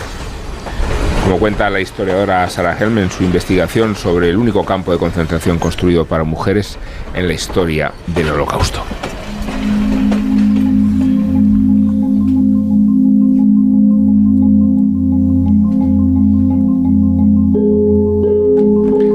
Este asunto a la gran reserva, en parte escuchando vuestras peticiones de la semana pasada y en parte por la reciente publicación de la novela El barracón de las mujeres, firmada por la historiadora Fermina Cañaveras en la editorial Espasa. La protagonista de la novela es Isadora Ramírez García, miembro de la resistencia francesa, que terminó detenida y deportada a Ravensbrück, un infierno en un pasaje y en un paisaje postal. Desde 1939 a 1945, unas 130.000 prisioneras pasaron por el campo. Se calcula que murieron 50.000 y que otras 15.000 sobrevivieron hasta la liberación, de las cuales unas 200 eran españolas. Y de las supervivientes, otras tantas fueron violadas por los soldados rusos que liberaron el campo. Todavía hoy se desconoce gran parte de lo que ocurrió al pie de aquellos lagos. Según Sarah Helm, muchos de los registros documentales de Ravensbrück terminaron quemados o arrojados al fondo del lago. Y los archivos del juicio de Hamburgo, donde se sentenció a muerte a los guardias del campo, permanecieron clasificados hasta casi los años 80. Se calcula que solo el 10% de las presas eran judías. Ahí acabaron deportadas testigos de Jehová, prostitutas, gitanas, miembros de la resistencia francesa, como la española Isadora, y artistas disidentes. Todas eran mujeres y a la mayoría se les obligó a trabajar hasta la muerte. Según el relato de Cañaveras, el campo de Ravensbrück contaba con un ecosistema particular. Isadora Ramírez pertenecía a las llamadas Feldhure, en alemán, puta del campo. Eran las seleccionadas por las guardias al llegar para trabajar en el burdel a disposición de los soldados y oficiales alemanes. Según la historiadora, eran violadas entre 30 y 40 veces al día por soldados y presos del campo de concentración masculino adyacente. También estaban las canigen o conejas. Eran las que se quedaban embarazadas tras las violaciones y servían de sujetos para experimentos médicos. Incluían trasplantes de huesos, mutilaciones, infecciones o esterilizaciones. Último, a las mujeres más jóvenes. Se las llamaba reinas de las trincheras. Ocuparon un barracón especial a partir de 1942 donde se celebraban fiestas sexuales y se las instruía para trabajar en el burdel.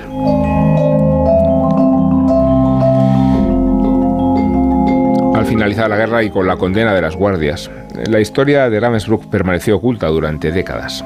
A pesar de tratarse del segundo campo de concentración más grande de Europa después de Auschwitz, fue uno de los más herméticos para la investigación. Con el fin de la Segunda Guerra Mundial, el territorio quedó en la antigua República Democrática Alemana, lejos de los ojos historiadores occidentales. Y hasta mediados de los 90, este campo de concentración al que Himmler viajaba con frecuencia vivía en la memoria de algunas supervivientes. Desde entonces, estas dieron su testimonio para poder reconstruir el horror de Ravensbrück. Y voy a darle la palabra a Rosa del Monte, fue quien nos propuso hablar de este libro y hablar de esta historia. Sí, a mí me, me llamó la atención la entrevista que le hace Luis Alemani a Fermina Cañaveras. El, lo curioso, tú has, citado a Sara Help, lo curioso es que hay un paralelismo en- entre Fermín Cañaveras y Sara Help, y es que tienen el mismo libro, es decir, Fermín Cañaveras en el 2021 publica Putas de Campo, en, la editorial eh, Gigan- Molinos y Gigantes, ¿no? Pero se ve que ahora, ¿qué pasa? Le compra el libro y lo publica con el título de Mujeres de, de Bar- Barracón o algo así, ¿no? ¿Cómo se llama? Barracón de las Mujeres. Barracón de las Mujeres, pero es el mismo libro. Y de hecho Sarah Hell publica un libro que es la referencia de, de- de esta historiografía, que es Ravensbrück, Vida y Muerte en el campo de concentración de Hitler para mujeres. Y un año después con- eh, el- publica el libro que se titula Si esto es una mujer. O sea, a- eh, este paralelismo me, me ha fascinado. Es decir, a nadie, a nadie, a nadie le puede sorprender que en cualquier sitio en el que haya habido hombres y mujeres haya habido violencia sexual con las mujeres. Es decir, en un campo de concentración o en los ataques de Hamas a, a, lo- a los kibbutz. O sea, es que no sorprende. Pero es verdad, tú lo has dicho, que el campo queda en, el, en la República Democrática Alemana. Y los historiadores occidentales no pueden entrar. Y entonces, esto es un tema que queda olvidado. También hay que añadir que las mujeres no quieren contarlo. Es decir, Mm. que, que hay un, un estigma. eh, me, me han, me han esclavizado sexualmente, he sido la p- puta del campo, he tenido que, que- que acostarme con. Me han violado 20 veces al día. Eh, no- esto no lo voy a contar. Y eso ha pasado. Y en los años 90 hay una historiadora alemana que empiezan a investigar. Y empiezan a investigar el asunto y empiezan a, indagar en la memoria de mujeres que habían estado en el campo de Ravensbrück. Eh, Ravensbrück era un campo para mujeres, al principio era un campo más, más no se puede decir suave, pero, pero, pero luego fue empeorando, ¿no? Y, en el año 42 eh, Himmler establece eh, este sistema de, de prostíbulo y no solo está en Ravensbrück, pero de Ravensbrück salen las mujeres que mandan a otros campos, por ejemplo a Auschwitz. Y eh, hay una razón, una era mantener la tranquilidad y otra eh, prevenir la homosexualidad. Y luego también otro de, los tabúes que hay, aparte de que las propias mujeres no quisieran contarlo, porque claro, cuando tú te encuentras con una cosa así y lees sobre una cosa así en, en libros malos, por ejemplo, y entonces dices, ¿esto no será como los bebés robados? Y será una mentira que luego va a salir Manuel Arsede con un artículo, con un señor que le va a hacer una entrevista y va a decir, no está constatado, ¿no? Es decir, te- estoy bromeando, pero, Sí. pero claro, es que te lleva a pensar eso. Pero es verdad que hay dos cuestiones. La de, la de que se queda en la RDA, que es una cuestión de las que las propias mujeres no quieren hablar, y que luego, claro, esto cuestiona la moralidad de los propios prisioneros que están utilizando los, los prostíbulos. Es decir, que son víctimas y verdugos a la vez. Es decir, esta gente está internada en un campo de, de exterminio o de concentración y a la vez está, está utilizando esclavas sexuales.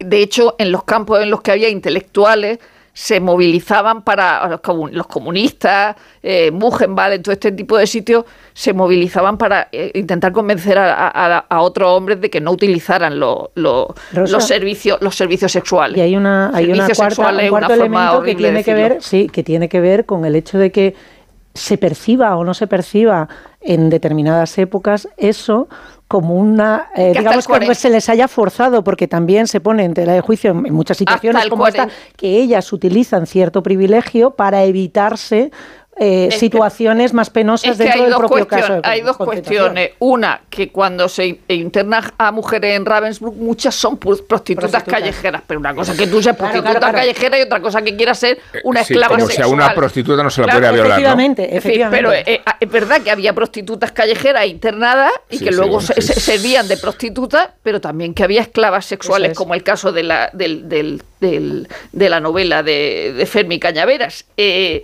luego hay una exposición que ya, me parece fundamental en 2007 en el propio Ravensbrück, donde lo poco que se puede documentar, porque muchos documentos se, se- perdieron, eh, se, se- se exponen y entonces se ve que hay una red de prostitución a partir de 1942 en el, en el sistema de, campos de concentración y que, y que, y que, y que Ravensbrück es el sitio de donde, de donde, de donde se, se, se sacaban. Y hay registros, porque los nazis los registraban todo, lo que pasa que, que también eh, eh, eliminan, eliminan muchos documentos.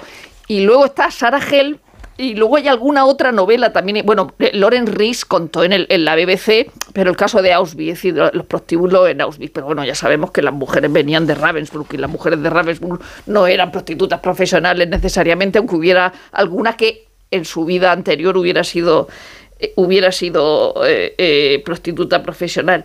Y, fue desde luego una iniciativa de, de, de- de- Himmler. Y hay una escritora inglesa que también hace una novela porque en las islas del canal también había. El único territorio británico ocupado por los nazis fue- fueron las islas del canal, ¿no?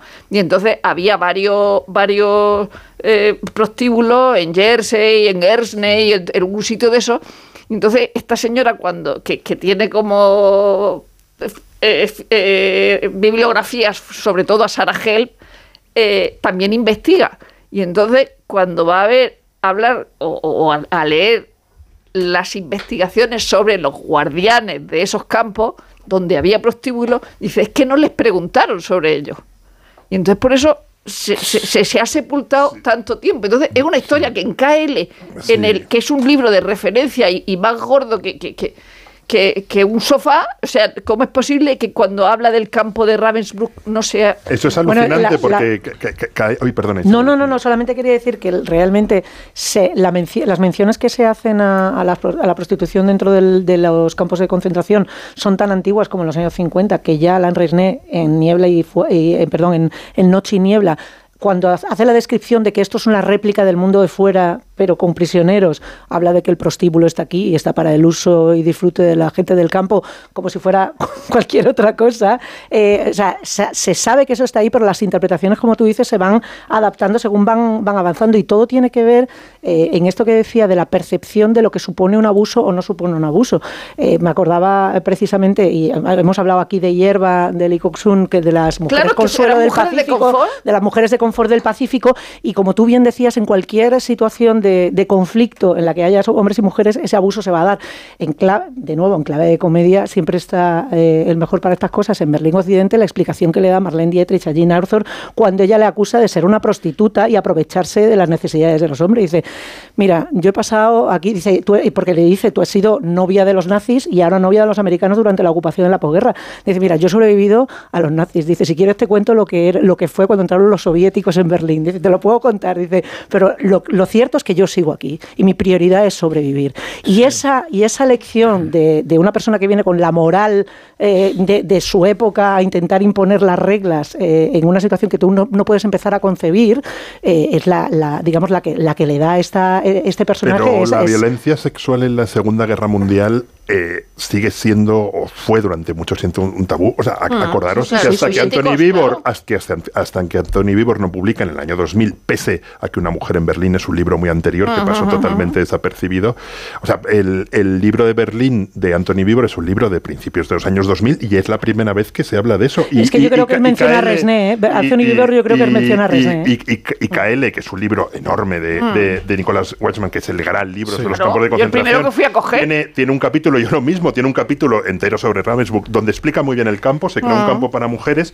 Himmler al principio es un campo mucho menos violentos que, que, que Sí. otros, porque Himmler considera que las mujeres eran menos peligrosas. Y decía que los perros le iban a dar miedo. Sí. Y, y porque no había judíos. Y luego, porque había, eso lo cuenta que es apasionante, había una empresa que fabricaba uniformes que se llama Teslet, que fue la única rentable, la única empresa rentable de los SS desde el principio, que hubo un momento en Sí. el que el 60% de la gente que estaba en el campo trabajaba en esa empresa. Y como poco a poco, según avanza la guerra, se va haciendo cada vez más violento hasta acabar como un campo de exterminio, porque al Mm. final Ah, es que luego gasearon pusieron a muchos prisioneros. De hecho, el que acabó en 50.000. Rave- el, el- el que acabó, crematorio. el, el que acabó en Ravensbrück es el, el- el- el jefe de Auschwitz, que lo cuenta, que Rudolf Hess, de hecho, su familia eh, vivía en, en cerca de Ravensbrück y él estaba entre los dos. Que está a 90 eh, kilómetros de Berlín. campos. Pero es un tema eh, yo creo que, que Rosa ha dicho una cosa muy, muy, muy importante que es eh, la complejidad, un poco lo que decía Primo Levi, de me pregunto si los que sobrevivieron son- fueron los peores, ¿no? La complejidad de enfocar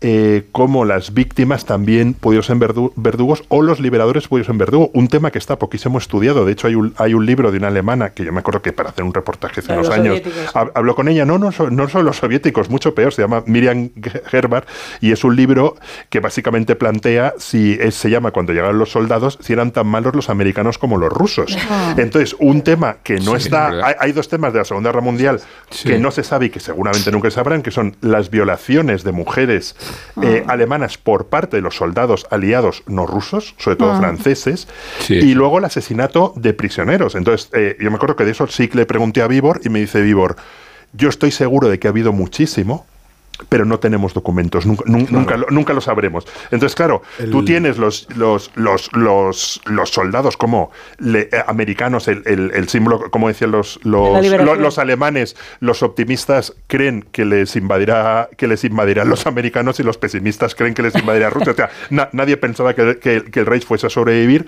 pero claro, los americanos, y por ejemplo en Hermanos Sí, de sí, Sangre, acordaros que hay una escena donde fusilan a, a- a- a- De, de nuevo, a prisioneros, pero se pasa como por la superficie porque es una cosa en la que nunca habrá documentos y en eso en, en Ah. Ravensbrück se, se destruyeron muchísimos De nuevo en clave de comedia, a propósito de Berlín Occidente, eh, y en- eh, eh, uno tiene que saber entre líneas la historia que te están contando cuando la congresista por ahí o se hace para pasar por una local, se tira durante toda una todo un día aguantando que lo más bonito que le hagan es meterle es echarle meno- eh, mano, mano a la cacha, o sea que es Sí. una persona que está sufriendo permanentemente desde los ojos nuestros eh, abusos constantes eh, y por parte de los americanos hacia la población local de Berlín, que eso se interpreta en, plan cómico, de que ella es una estrecha y todo lo demás. Pero la realidad es esa, la realidad es que son un montón de cafres abusando de la- todas las mujeres que se encuentran por la calle. Hay Esos son los soldados, un- los soldados americanos. Uno, uno de los personajes reales de esta, de, de esta novela secundaria es, es Elisa Garrido, que es una,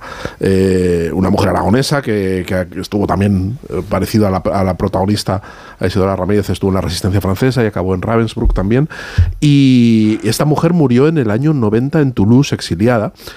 Sin que nadie supiera nada de ella Bueno, ni en está su en pueblo. Euskaltel, ¿eh? Está Neus Catalá que también aparece. Sí, sí, sí, sí, no digo, pero esta Elisa Garrido, esta mujer, sin que nadie supiera nada de su historia, y, eh, y esta era de un pueblo de muy cerquita de Zaragoza, un pueblo muy pequeño, Ma- Magallón, donde tampoco sabían nada y donde Ah. el primer Mm. homenaje que se le hace después de que ella muera en el año 90 en el exilio sin volver nunca a su pueblo, eh, es en el año 2019.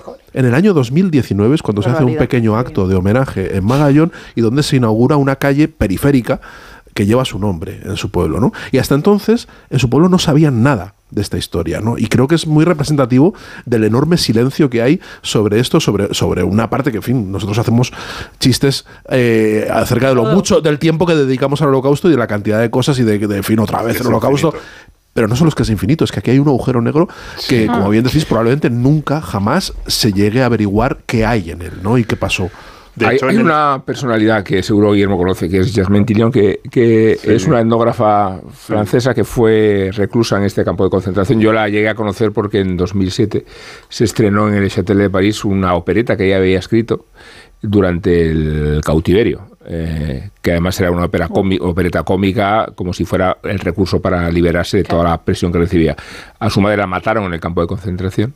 Ella se convirtió después en un baluarte de la transparencia sobre lo que había sucedido. Escribió un ensayo en 1973 sobre Ravensbrück y después se ocupó de tratar de verificar y denunciar todos los campos de con- concentración del estalinismo, porque en Francia existía esta especie de pudor de no eh, a- analizar en profundidad qué se estaba haciendo en la eh, Unión Soviética y qué se hizo en, en la Unión Soviética. Eh, no, lo, lo digo porque eh, lo que decía que, que sobrevivir era el acto de sabotaje mayor que Claro, podía emprender uno de, es. un- un- uno de los reclusos ahí confinados, ¿no? Que la- la resistencia a no morir eh, convertía en, en casi en un, Ah, ah. en un motivo de, de- de supervivencia y, y es vuelve a ser llamativo la longevidad de los supervivientes. Ah. Tillion murió con Sí, he llegado hasta aquí. 101 Claro, años. Claro, ha, ha dicho antes, perdona, eh, eh, Isabel, lo de que si vivían mejor. Es decir, eh, eh, es verdad que había una, una diferencia. Es decir, pero yo no vivo mejor si me están violando 20 veces al día. No les rapaban, les daban una ropa especial que pareciera normal, les daban un jabón para, para, para lavarse.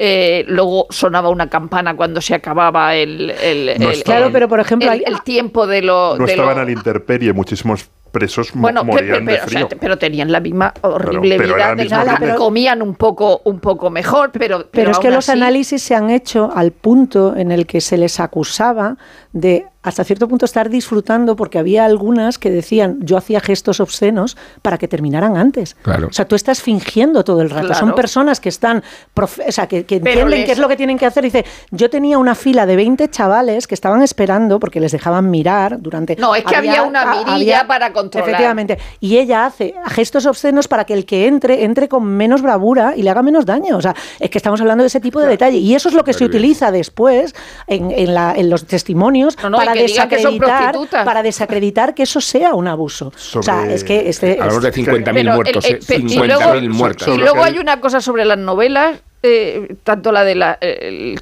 los- las islas del canal y todo. eh, a, a Carlos Ginsburg le preguntaron una vez eh, eh, que, que qué consejos daría a los jóvenes historiadores.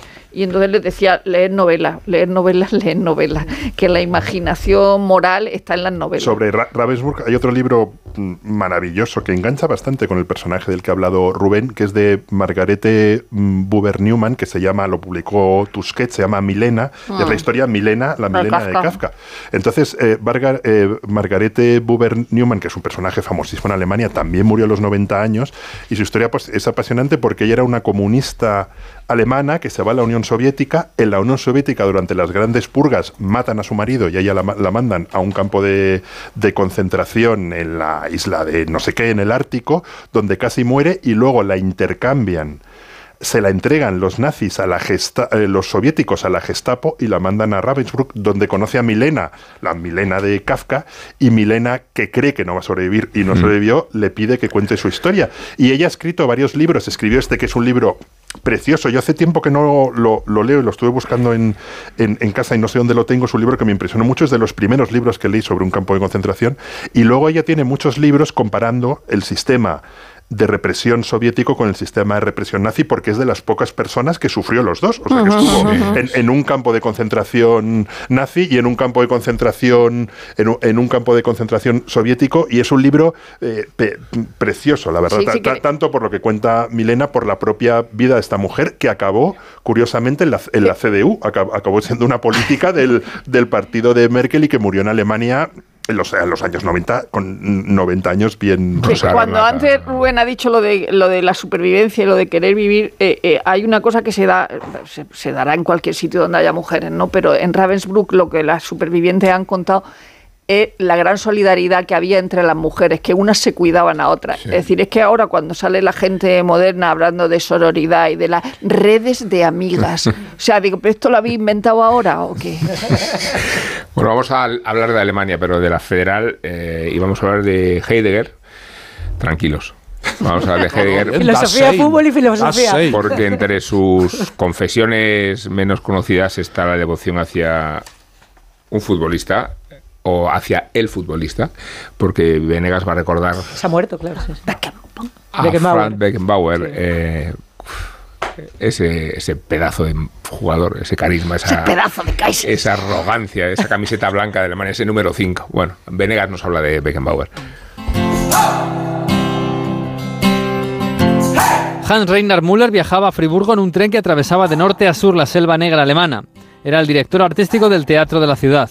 Al subir al tren y tomar asiento, su pulso se aceleró al ver a su compañero de vagón.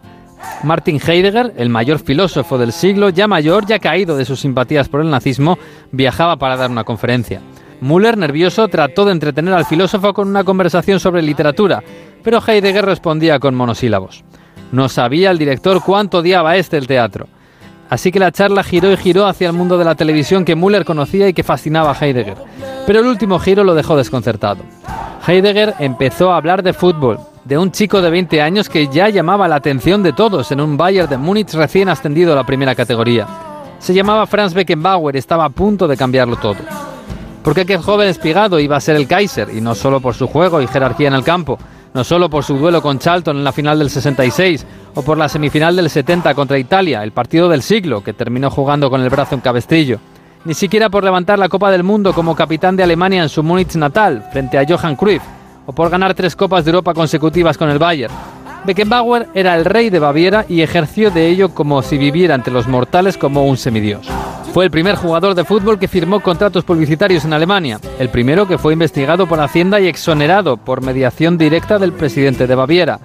Fue la primera estrella europea que viajó a Estados Unidos para jugar en el Cosmos junto a Pelé. Cuando se retiró, en los años 80, fue elegido seleccionador nacional por aclamación popular. Él no se había postulado y ni siquiera tenía carnet de entrenador, pero nada de aquello era necesario para Franz Beckenbauer. Hizo a Alemania campeona del mundo en Italia 90. Lo dejó porque no podía ganar ya más y el Bayern lo reclamó para su banquillo. Lo hizo campeón de Liga y de UEFA. Cuando se retiró de los banquillos fue nombrado presidente del Bayern y su siguiente reto fue conseguir que la FIFA llevara el Mundial de 2006 a Alemania. Lo logró, claro. A sus 63 años dejó la presidencia del Bayern y la vicepresidencia de la Federación Alemana. Era el momento de retirarse. Ambas instituciones lo nombraron presidente de honor. Pero para entonces el Kaiser ya había empezado su caída. La Fiscalía de Suiza lo investigó por corrupción en la concesión del Mundial y poco a poco fue desapareciendo de la vida pública en la que tan presente había estado siempre. En 2022 no pudo viajar a Brasil para asistir al funeral de su amigo Pelé. Poco antes había sufrido un infarto ocular que lo dejó sin visión de un ojo. Su mujer Heidi tuvo que hacer de portavoz de la familia hasta el anuncio de su muerte esta misma semana. El próximo viernes tendrá un funeral casi de Estado, el más grande de la historia de Alemania, con 90.000 personas presentes en el estadio del Bayern, allí donde deslumbró a todo alemán que pasó por la segunda mitad del siglo XX, incluido al anciano huraño de Martin Heidegger. A los que lo hacéis porque os gusta colaborar con los demás o porque has dicho, anda un kiosco de la 11 y te has animado a comprar un cupón para ver si hay suerte, vamos a todos los que jugáis a la 11. Bien jugado. Porque hacéis que miles de personas con discapacidad sean capaces de todo. A todos los que jugáis a la 11, bien jugado. Juega responsablemente y solo si eres mayor de edad.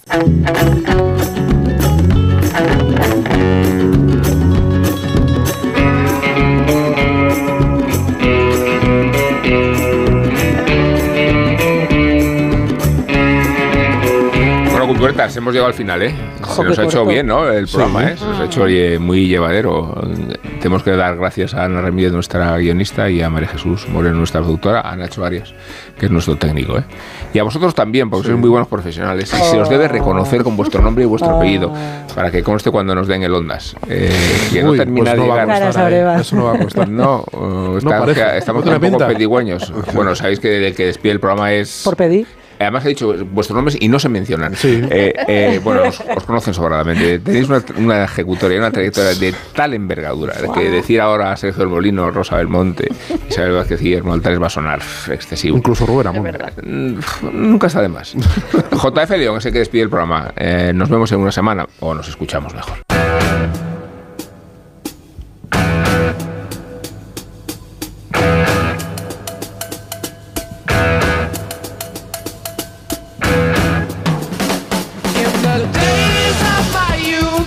Times, Bad Times. Así se abre un álbum que hoy hace 55 años que se editó y que se grabó en un tiempo récord. Me refiero al homónimo trabajo de debut de Led Zeppelin. Sin duda, una de las bandas de rock más grandes y revolucionarias de la historia. Referencia ineludible a la hora de gestar el hard rock a partir del blues, aunque generalmente se olvida su faceta más acústica, que entronca directamente con el folk británico. Supongo que es lógico preguntarse cómo es posible considerar a su obra de tal magnitud cuando está probado que han plagiado tanto, con un increíble descaro. Es el único delito de Led Zeppelin, que no es menor, no acreditar a los autores originales de esas canciones que ellos tomaron, a veces torpemente, sin llegar a cambiar el título y o la letra. Es algo que muchos otros también han hecho, sobre todo a principios del siglo XX, cuando muchos bluesmen, por ejemplo, simplemente desarrollaban las ideas que previamente habían ido escuchando a otros y no es demasiado complicado rastrear el origen de muchos de esos clásicos. Esta tradición de apropiación indebida de ideas ajenas es la autojustificación del guitarrista Jimmy Page, que nunca ha perdido un pleito, porque previamente ha tapado la boca con un fajo de billetes a todos aquellos que con razón le denunciaron fallaron. En realidad, ningún músico ha creado algo partiendo de cero, sino que siempre se ha basado en todo lo que ha escuchado previamente. aunque también es cierto que pocos han tenido el descaro del Zeppelin de plomo. Pero si nos ceñimos a lo meramente artístico, Led Zeppelin elevaron a otro nivel todo aquello que afanaron.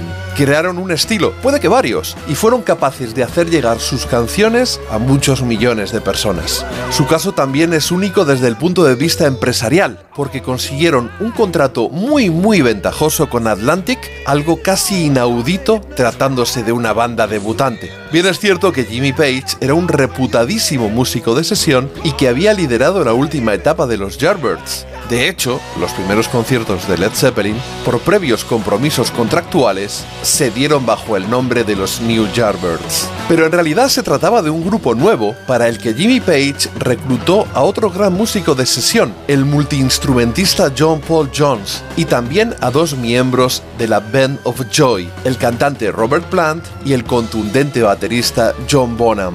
Lo cierto es que ese fue en realidad el plan B o C de Jimmy Page, porque la idea inicial era montar un proyecto paralelo con la base rítmica de los Who, su ex compañero en los Yardbirds, Jeff Beck, y además fueron unos cuantos los cantantes considerados antes de decidirse por Robert Plant. Para terminar y sin poner en duda la grandeza de los Zeppelin, recomiendo escuchar Truth, el disco del mencionado Jeff Beck, en el que desarrolla el sonido sobre el que pocos meses después Jimmy Page cimentaría el de Led Zeppelin comprobando vosotros mismos.